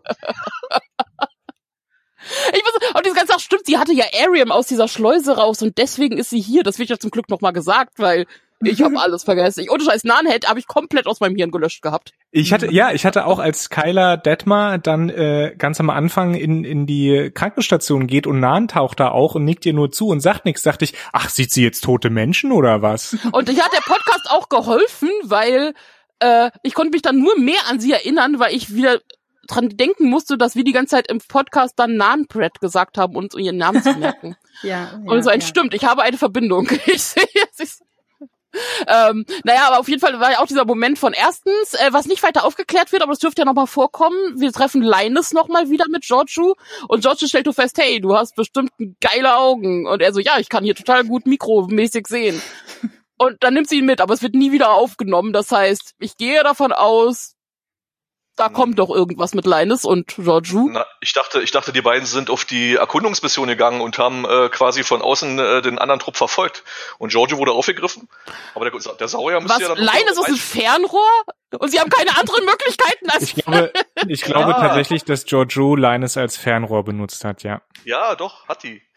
Das hätte ich Saurier- aber gerne Saurier- gesehen. Ohne Scheiß, der das, Bild möchte ich sehen. Der verträgt ja auch die Kälte besser, das ist schon schlüssig. ha. Also als sie mit ihm äh, so, als sie sich bei ihm untergehackt hat, dachte ich mir, hm, kinky Saurier-Sex. Ja, ich Aber musste auch ein bisschen dran denken. Also mich, mir kam es auch Wird, eher äh, flirty wird- vor. Moment, ich bin auch nicht, ich bin, ich bin auch nicht lange dabei. Wird jetzt sowas geschnitten oder bleibt das? das entscheidet Nele das dann. dann. Das, das liegt immer in der Hand desjenigen, der Ich meine, wir sind ja hier schließlich, das ist ja äh, kein Popcast. Doch, doch. Saurier-Sex bleibt drin. ähm, Naja, Star Trek ist ja auch Teil der Popkultur. Oh! Darf ich euch daran Das erinnern, schneide mit ich was, raus. mit was für äh, äh, äh, Gestalten und Rassen und Aliens äh, der äh, Gott hab ihn selig Captain Kirk damals alles schon etwas kinkier äh, die erste Detektive verletzt ich hat? sag Also nur mein bitte euch. Rewatch, von- ich sag nur mein Rewatch von Riker. Als ich das als Kind gesehen habe, ist mir das nicht aufgefallen. Und jetzt als Ja. Rewatch, gerade so die ersten Staffeln, ist so Riker, du, Wir haben ihn damals, Schlingel. wir haben ihn damals Schlingel. Schiffmatratze genannt, wir können das jetzt auch wieder tun. Sorry, Riker, aber ist so. ja. Der ist ja nur auch im besten Alter. Also was, ja, man muss sich seine Aber auch- Zeit äh, irgendwie auch ver vertreiben. er wird ja irgendwann ruhiger. Ähm, naja, auf jeden Fall ist ja auch da Nan dabei und ich, also das war auch wieder dieser kleine Reno-Moment, einfach nur, wo Nan halt dann runtergeht zu Reno und sagt, ja hier, Jo- äh, mir wurde gesagt, George Wu wäre äh, hier äh, zu euch gekommen. Und Reno sie nur anguckt so ein, und das hast du geglaubt. George Wu, sure. Also, well, fuck. Ich meine, äh, wie Alles ja schon mal angesprochen hatte, ist es natürlich jetzt so ein bisschen äh, Rettung aus der Box. Äh, juhu, zum Glück ist Giorgio da und zum Glück kann Giorgio voll gut kämpfen. Und zum, Jojo ex Machina. genau, und zum Absolut. Glück hatte, hatte äh, Saru seine Wahrerei und hat jetzt statt Angsttentakeln seine Giftpfeile und er, also äh, äh, Saru ist ja mittlerweile quasi der, der voll der Predator, theoretisch, also rein von der Biologie her nach seiner Wahrerei. Das heißt, es macht, okay, das, das war für mich dann schon ein bisschen die Erklärung, warum sie es schaffen, obwohl die anderen halt voll die Future-Waffen haben und äh, jetzt nicht irgendwie zögern, Leute umzubringen, die erledigen können. Wir hatten das halt, also es spiegelt generell relativ viel von letzter Woche, weil auch dieses, ihr seid zwei Leute in der Zukunft und könnt alles niedermähen. klar. Aber ähm, anders als bei Booker und, und Michael ist es hier zumindest, dass George Julia irgendwelche Power hat und dass auch äh, Saru halt nun mal nicht äh, keine normalen Fähigkeiten hat, beziehungsweise Vergiss für nicht das Element der Überraschung, was dramaturgisch oft funktioniert, wenn man da jemanden überwältigen möchte. Ja, dafür hätte Joju aber einfach von hinten rausspringen müssen und direkt töten oder Mit so einem also, Karateschrei. Ja. und sich nicht erst ran und erstmal irgendwie wieder ihr typisches äh, wir reden einfach mal von oben herab mit Leuten anbringen müssen. Tja. ich als ich als Zeri hätte ja einfach direkt getötet einfach, einfach geschossen. Ja, Ja, das, das verstehe ich ja nicht. Das ist sowieso so ein Ding, das verstehe ich sowieso. Was was die die ganze Zeit labern mit den Waffen in der Hand. Weißt du, wieso die nicht einfach kurz einen Prozess machen? Aber okay, gut. Wäre wahrscheinlich ein echt schlechter Officer. Oder zumindest öfter den Betäubungsstrahl nutzen, weißt du? Ich, Ja. ich frage mich, diese, diese Phaser haben alle diese Betäubungseinstellungen, ja? Und Bei, bei ich, also, beim Hauptcast. wenn ich zu, so ein Sternflottenoffizier wäre, ich würde links und rechts Leute, die nicht auf mich hören, die eine Gefahr darstellen, wie, wie Jojo beispielsweise, zack, aus der Hüfte betäuben, weg, Ja. Bums, nicht, Problem erledigt. ja. Stimmt. Also ich würde das Naja, viel öfter einsetzen. Ist ja so, weil Giorgio ist gerade jetzt in der Situation einfach eine super Gefahr. Sie, die hätte ich auch schon auf dem Schiff, wie du sagst, betäubt Ja. in die, in die Prick. Wir müssen uns erstmal um andere Sachen kümmern, aber du nicht. also, Du läufst hier bitte nicht durch die Flure. Nein. ja. Wer weiß, was da, mit wem die da noch irgendwelche Deals am Laufen hat. Ich meine, vielleicht geht das auch gar nicht. Man kann sie gar nicht einsperren, weil sie dann irgendwie den nächstbesten schon bestochen hat, der sie sowieso wieder rausholt und die wissen, Ja, dass aber wen denn von den lohnt, acht- aber aber wen denn? Sie sind jetzt noch 88 Leute, davon sind 16 schwer verwundet. Sie hat, äh, auch in der Zukunft weißt du nicht, ob es Sektion 31 überhaupt noch gibt. Und welche Verbindung sie da hat und ob das was sie, also im Prinzip ist Giorgio wirklich alleine. Sie ist ein Großmaul. Nicht Ja. weiter. Ja, ja, sie ist ein einziger Bully einfach. Ja, ja. Also keiner von denen hat doch irgendwelche Verbindungen. Vielleicht haben sie tatsächlich einfach nur darauf gesetzt, dass Georgiou sie schon, wenn, wenn schon nicht mit ihrem großen, mit ihrer großen Klappe, dann mit ihren Karate-Fähigkeiten da rausholt. Ich Kung Fu, es nicht ist nicht Karate, es ist Kung Fu. Oh, Oder von mir aus Hannes. Wushu. Mein Gott. Nee, so, sorry. Taekwondo. Nein, oh. Gott. Wobei es halt auch wieder so dieser Kampf war, weil ich hatte jetzt nicht, weil sie hatten ja mit mehreren Sachen, sie hatten ja nicht nur der eine, der nur auf Betäubung stand.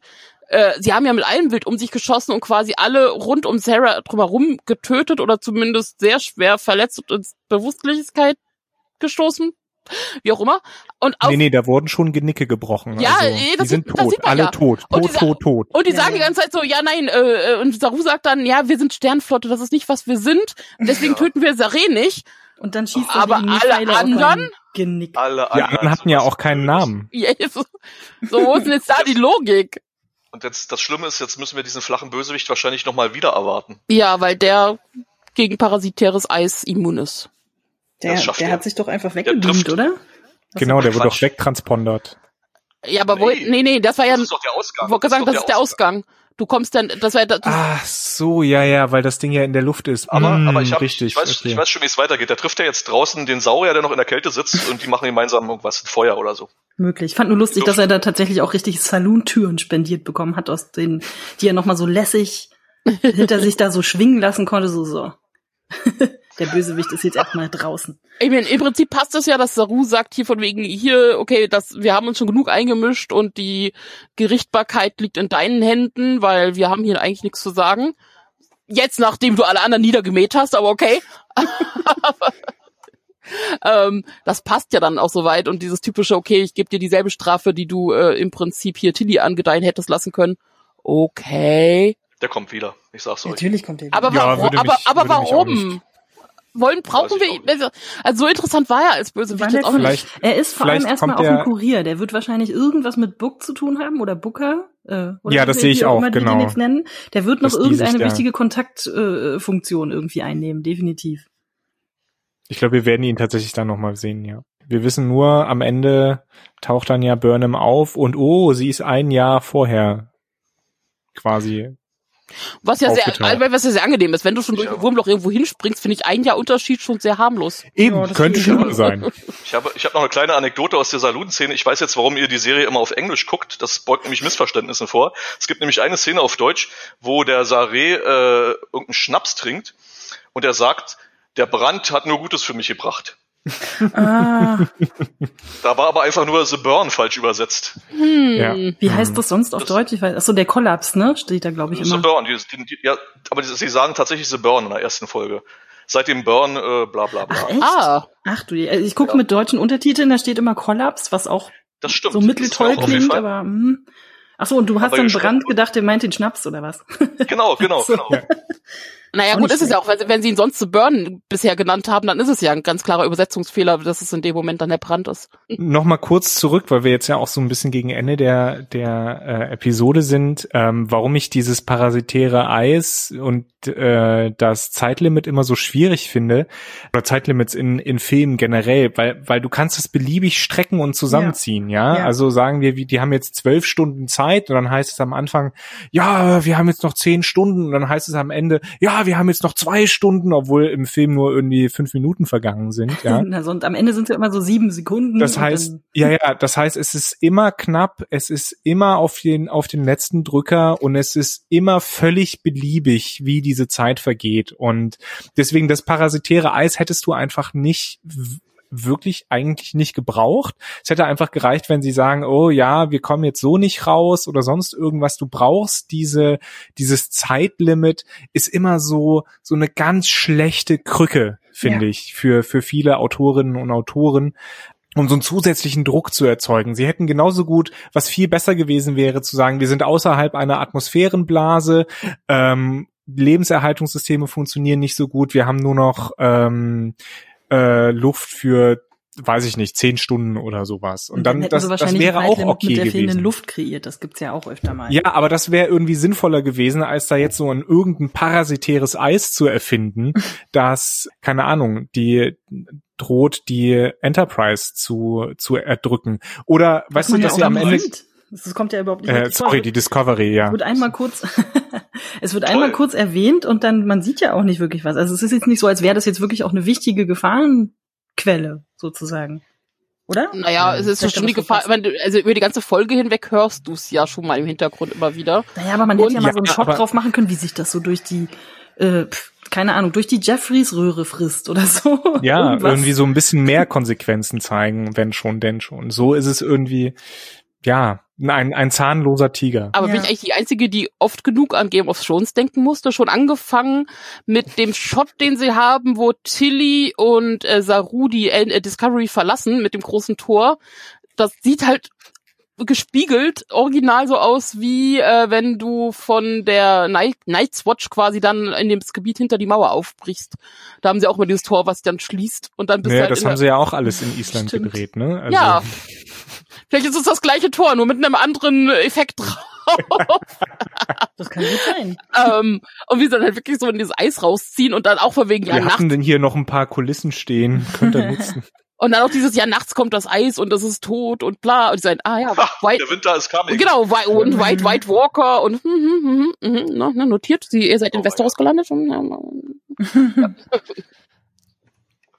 Aber gut, also ähm, ich, wir, diese ersten beiden Folgen muss man ja auch so ein bisschen zusammen verstehen. Ähm, und ich finde, die Serie hat einen recht guten Start hingelegt. Ähm, ich finde, sie hat auch eine sehr gute Ausgangsposition, insofern, als dass wir jetzt äh, eine uns bekannte Crew haben, ein uns bekanntes Schiff in einem uns aber unbekannten Universum und ein Teil ähm, der Spannung, die diese Serie, die diese Staffel ziehen könnte, wäre dieses ähm, dieses Universum zu erkunden, ähm, Leuten zu helfen, die Föderation vielleicht wieder aufzubauen. Äh, Habe ich ja schon ähm, zweimal jetzt in den Podcasts vorher gesagt, dass ich das ein ganz spannendes Topos fände. Ein ganz spannendes Thema. Aber ich bin mir jetzt noch gar nicht so sicher, wo sie hinwollen. Und ich weiß auch nicht, wie die nächste Folge aussieht. Also ich fände es nachvollziehbar, wenn sie jetzt quasi zwei, drei, vier Folgen lang erzählen, was Burnham dieses Jahr so gemacht hat und was sie aufgebaut hat oder so. Ähm, wenn es jetzt nächste Folge direkt eine Reunion gibt zwischen Burnham und der Discovery Crew, dann würde ich mir denken, okay, naja, doch, aber ist auch relativ klar, dass es gibt. Die haben ja jetzt schon quasi die Reunion. Ja, aber ich will doch erstmal, will doch vielleicht erstmal wissen, wie es, wie es überhaupt dazu kam. Ach, du meinst das, ach, du meinst, dass sie jetzt noch mal zwei, drei Folgen, Wir haben jetzt- ah, dass du die Folgen jetzt mit Burnham zwischenschieben quasi. Ja, ja, ja, ja, Ja. dass wir wissen, was in diesem Jahr passiert ist, weil wir haben jetzt ja schon einen relativ großen Zeitsprung. Aber ich will gar nicht so Und viel ich finde, Michael das, sehen. du willst gar nicht so viel Michael sehen. Naja, zwei, Ja, ich vielleicht auch nicht, aber, aber warum dann diesen, diesen, warum dann diesen Sprung machen, weißt du? Warum dann sagen, dieses eine Jahr? Ne, aber deswegen finde ich Also- gut, weil du hast halt jetzt, also Michael hat quasi offscreen äh, die Welt schon ein bisschen kennengelernt und war auf der Suche nach Discovery, ohne dass wir das die ganze Zeit sehen müssen. Auch und und jetzt die spannenden Teile davon können wir ja durchaus noch in Rückblicke oder sie erzählt kurz, also quasi so ein Ja. auch auch sie hat jetzt schon mal so, so, Bitte. so einen Start in diese Welt gehabt und kann jetzt ihre Crew mitnehmen, so dass die dann jetzt Bitte. anfangen können, den großen Aufbau zu machen. Wirklich, bitte nur kurze, kurze Rückblicke. Kurze Rückblicke bei Burnham, aber nicht äh, alles erzählen, was in dem Jahr passiert ist. Ich glaube, das wäre sehr schnell ermüdend. Tell, don't show Ähm, wollen wir nicht. Das würde- hatten wir schon oft genug. Ähm, ähm, was, was Johannes gesagt hat, äh, finde ich auch. Die Serie hat sehr gut angefangen. Ich finde jetzt ähm, im Nachhinein betrachtet auch den Kniff gut, dass man erst Burnham hat landen lassen und erst in der zweiten Folge die Discovery nachschob, weil das gibt eine schöne Geschwindigkeitssteigerung, finde ich. Das nimmt an Theatralik zu. Das gefällt mir sehr gut. Findest du, hätte es nicht auch andersrum Ich finde- funktioniert? Na, ich, ich, ich äh, finde das als Einstieg, also man muss jetzt bei der zweiten Folge tatsächlich schon ein bisschen mehr aufpassen, ähm, mehr Figuren wieder ähm, ins Gedächtnis zurückholen, äh, als in der ersten Folge. In der ersten Folge hat man eigentlich die Geschichte in zwei Sätzen erzählt gehabt, fand ich. Das war relativ kompakt.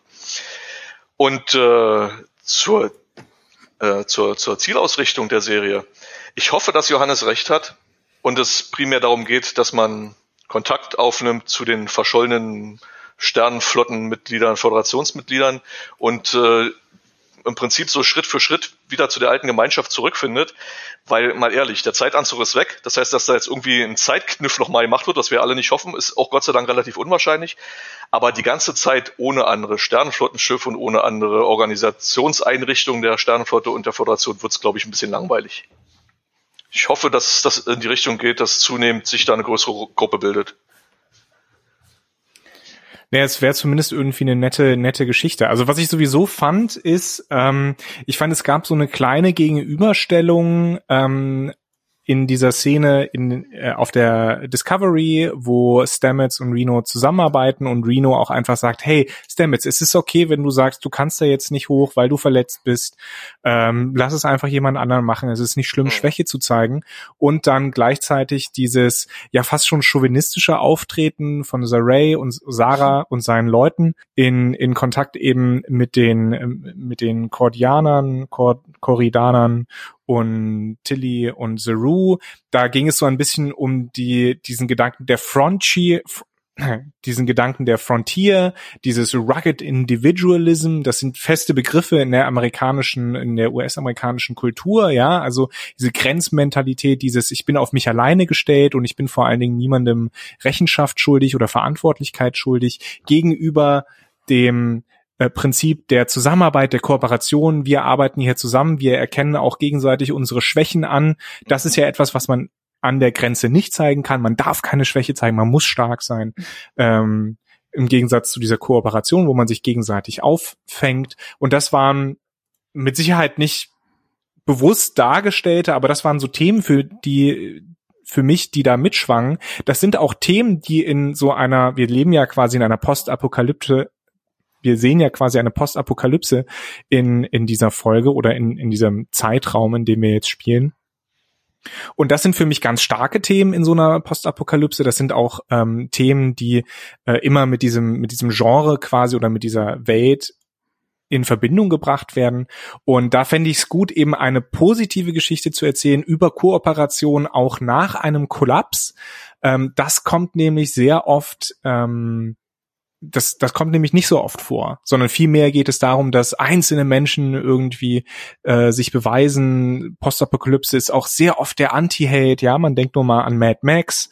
Und das fände ich also wirklich den, das ist ein guter Aspekt, der da rausgekommen ist. Und da würde ich mir echt, echt mehr wünschen, dass wir mehr davon sehen, mehr ein positives Bild von einer nicht so positiven Zukunft und was es heißt, eben gemeinsam Sachen aufzubauen, auch wenn es einem gerade scheiße geht.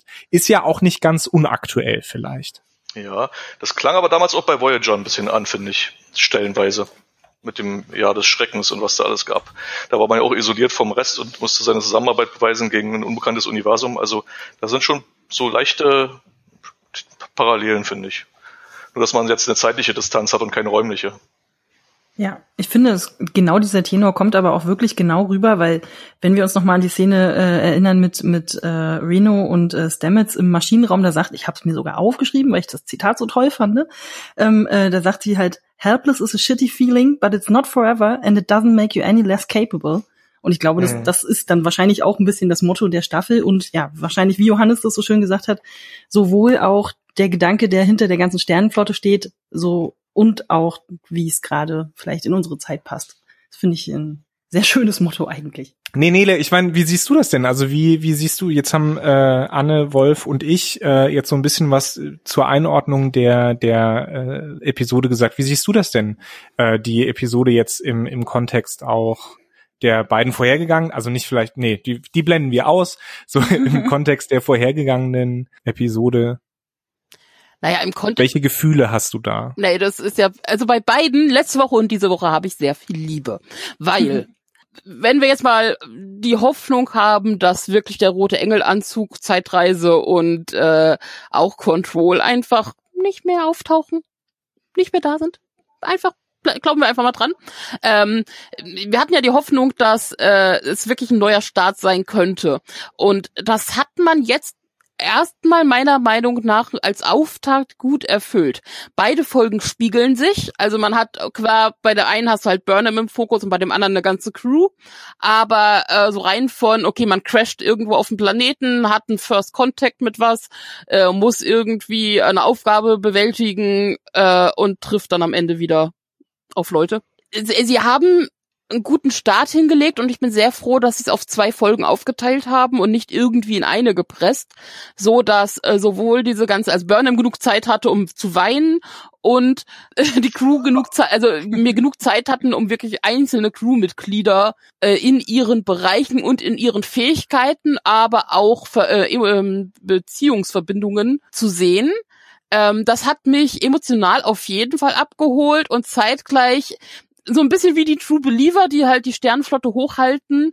Äh, und wie ich ja schon gesagt habe, dass Captain Zero jetzt wirklich im vorbildlichen Sternflotten-Captain-Modus ist äh, und da auch die, auch mit Tilly und Co. wirklich auch die Ideale der Sternenflotte hochhält, da bin ich voll dabei. Das ist eigentlich genau das, was ich erhofft habe. Man bleibt halt ein bisschen skeptisch, weil nun mal New Track einem schon ein paar Mal das Herz gebrochen hat und dann wieder also wenn jetzt nächste Woche wieder irgendwelche großen Roboter auftauchen und auf einmal tun sie nicht das, was sie sollen, sondern Control ist da und äh, die komplette Future Galaxis ist wieder in Gefahr, oh, macht's ein bisschen kleiner, bitte. Also klärt einfach auf, was mit The Burn war, schafft irgendwie, dass ihr alternative Antriebe hat. Ist ja auch nochmal die Sache. Also ich meine, Warp-Antrieb war jetzt nicht das Einzige, was man hatte und Sternfall. Es gab durchaus andere Möglichkeiten, aber das wurde jetzt noch nicht so weiter beleuchtet, wie es sein kann, dass irgendwie das alles so disconnected ist dazu hätte ich vielleicht noch so zumindest mal einen Nebensatz gerne. Aber wie gesagt, konzentriert euch darauf, das ist groß genug kriegt irgendwie wieder eine Sternflottenbasis hin und dann von da aus könnt ihr dann weitermachen, um wirklich so ein bisschen im guten, guten alten Track wirklich neue Universen, neue Zeiten, neue Galaxien, neue Welten zu erkunden. Es reicht ja auch, wenn wir am Ende dieser Staffel dann ähm, das Gefühl haben, ja, okay, sie haben sich da was aufgebaut, sie haben ihre erste Sternflottenbasis wieder neu eröffnet quasi, vielleicht hat auch irgendein abgehalfterter Promi da gesungen und dann sind alle glücklich, ja. ja. Ähm, dann dann dann wäre die Staffel auch schon okay und es wäre das die Möglichkeit gewesen, eine gute Geschichte zu erzählen. Was was ich halt befürchte, ist, dass sie wieder so ein ein großen Bösewicht versuchen irgendwie zu etablieren oder irgendeinen einen, einen Gegenspieler macht oder sowas und dann da in diese Richtung eine Geschichte erzählen. Das hat, wir, wenn wir an die Sta zweite Staffel denken und sie jetzt mal nicht ausblenden, äh, das in die zweite Staffel hat ja relativ, ist ja relativ gut gestartet. Ja. Ja. Ähm, da waren wir auch sehr äh, dabei, aber dann hat man sich eben in Richtung Control entwickelt und Bösewicht und äh, Verrat innerhalb der Sternenflotte. Discovery Staffel 1 hat auch gut gestartet. Also die ganzen Sachen, mhm. als Joju noch Joju war und äh, so die, wirklich die Anfänge von äh, ähm, von Burnham, so quasi als erste Offizierin und Co. das fand ich richtig gut, die erste Folge. Und auf einmal ist alles explodiert. Hm. Ja. Ja, also was, was, ne, um auch Wolfs äh, Befürchtung da nochmal aufzugreifen und auch was du gesagt hast, Nele, wir brauchen Control nicht, wir brauchen keinen großen Bösewicht. Diese Welt, die wir nicht kennen, bietet genug Möglichkeiten, um ähm, tolle, spannende Geschichten mit Star Trek Elementen zu erzählen, mit Elementen der Rationalität, Diplomatie und so weiter und auch einem Aufbau, einem wir arbeiten zusammen, einer, einer, einem positiven Zukunftsentwurf. Ja. Weil das ist nämlich das Problem der vorhergegangenen Staffeln. Sie haben versucht, in diesen positiven Zukunftsentwurf da, da Schatten reinzuwerfen, um irgendwie die, die Föderation zu behaupten. Wir haben diesen Schatten jetzt schon. Wir haben einen großen Kollaps, vor dem das Ganze spielt. Und da brauchen wir nicht noch irgendeinen Bösewicht. Also ich glaube, das, das ist die größte Gefahr, dass die Autorinnen und Autoren da glauben oder geglaubt haben, es ist ja alles im Grunde genommen schon fertig. Ähm, sie, sie bräuchten hier jetzt nochmal einen Gegenspieler, brauchen wir nicht. Wir haben genug, wir haben genug ähm, etabliert, jetzt schon, dass wir damit arbeiten können und spannende Geschichten erzählen und gute Geschichten erzählen. Und ich wäre voll happy, wenn diese Staffel nicht in einem großen Knall endet, sondern irgendwie alle, die doch irgendwie übrig geblieben sind, Händchen halten vor einer ausrollenden Föderationsbanner stehen und äh, ja, alle glücklich und Wolltest, zufrieden. wolltest du jetzt, wolltest du jetzt Johannes äh, provozieren Ja. mit dem Ich wollte Ausrollen? gerade sagen. Weiß ich nicht, aber äh, ich, nee, ich kann das ja nachvollziehen. Naja, vor allem, vor das- vor allem mit dem. Hintergedanken, dass sie, sie ja im Prinzip jetzt die Chance haben, die Föderation wirklich auch nochmal verbessert neu aufzubauen. Äh, es gibt noch Reste von, ich meine, es wäre ja auch eine Möglichkeit gewesen, dass sie halt in die Zukunft springen, die Föderation gibt es noch weiterentwickelt ähm, und sie quasi als Fremdkörper in diese bestehende ähm, äh, Struktur reinkommen. Jetzt ist es ja ein bisschen mehr so, naja, die Föderation ist überall so ein bisschen fremd und ähm, also eher so ein Zusammenwachsen und neu aufbauen, halt mit den Idealen, die die Discovery Crew mitbringt, aber auch mit den Erfahrungen, die die verbliebene Föderation in der Zukunft hat und daraus quasi wirklich eine neue, stärkere äh, Koalition aufzubauen. Ja, Finde ich gut. Ich freue mich auch tatsächlich auf die nächste Folge, was ein gutes Zeichen ist. ha. Geht mir auch so. Ja, ich bin, ich bin gespannt. Wie heißt sie denn? Oh, nächste, oh, oh, oh, nächste Woche gehen wir auf die Erde. Äh, People of Earth heißt die Folge und da hatte man Nicht spoilern. und und und Jonathan Frakes ist der Regisseur. Oh, das ist gut. Hm. Na, da bin ich gespannt. Na, dann könnt ihr mir aber auch nicht vorhalten, dass ich das die ganze Zeit mit Picard durcheinander werfe. Jetzt möchte ich, dass da auch jemand Pizza backt. Das wäre irgendwie nett. Naja, ich meine, wenn, wenn du jetzt schon mit dieser Theorie ankommst, äh, weil es gibt mehrere, also ich habe jetzt so ein bisschen im äh, Internet gelesen und äh, es gibt einmal die Theorie, noch Nachklang von der letzten Episode, äh, und zwar wir sehen ja in Picard, dass ja sich weiterhin äh, die Androiden weiterentwickeln, halt wirklich quasi zu menschlichen Wesen, halt nur halt synthetische Wesen. Mhm. Und äh, wir sind ja jetzt wirklich weit in der Zukunft. Und äh, die Frage ist, sind die Wesen, die wir sehen, nicht alles synthetische Wesen? Hm, die alte Blade Runner Frage. Ein herrlicher Blödsinn. Ja, und, und der andere, und der andere Take, äh, der jetzt auch anfing, war, dass ja äh, mit Detmers Implantat, was sie am Auge hat, und das ja eh schon diese Sache war, inwieweit Control und Co. vielleicht auch wieder irgendwas mit Richtung Borg zu tun hat, dass die halt vielleicht auch nochmal aufploppen.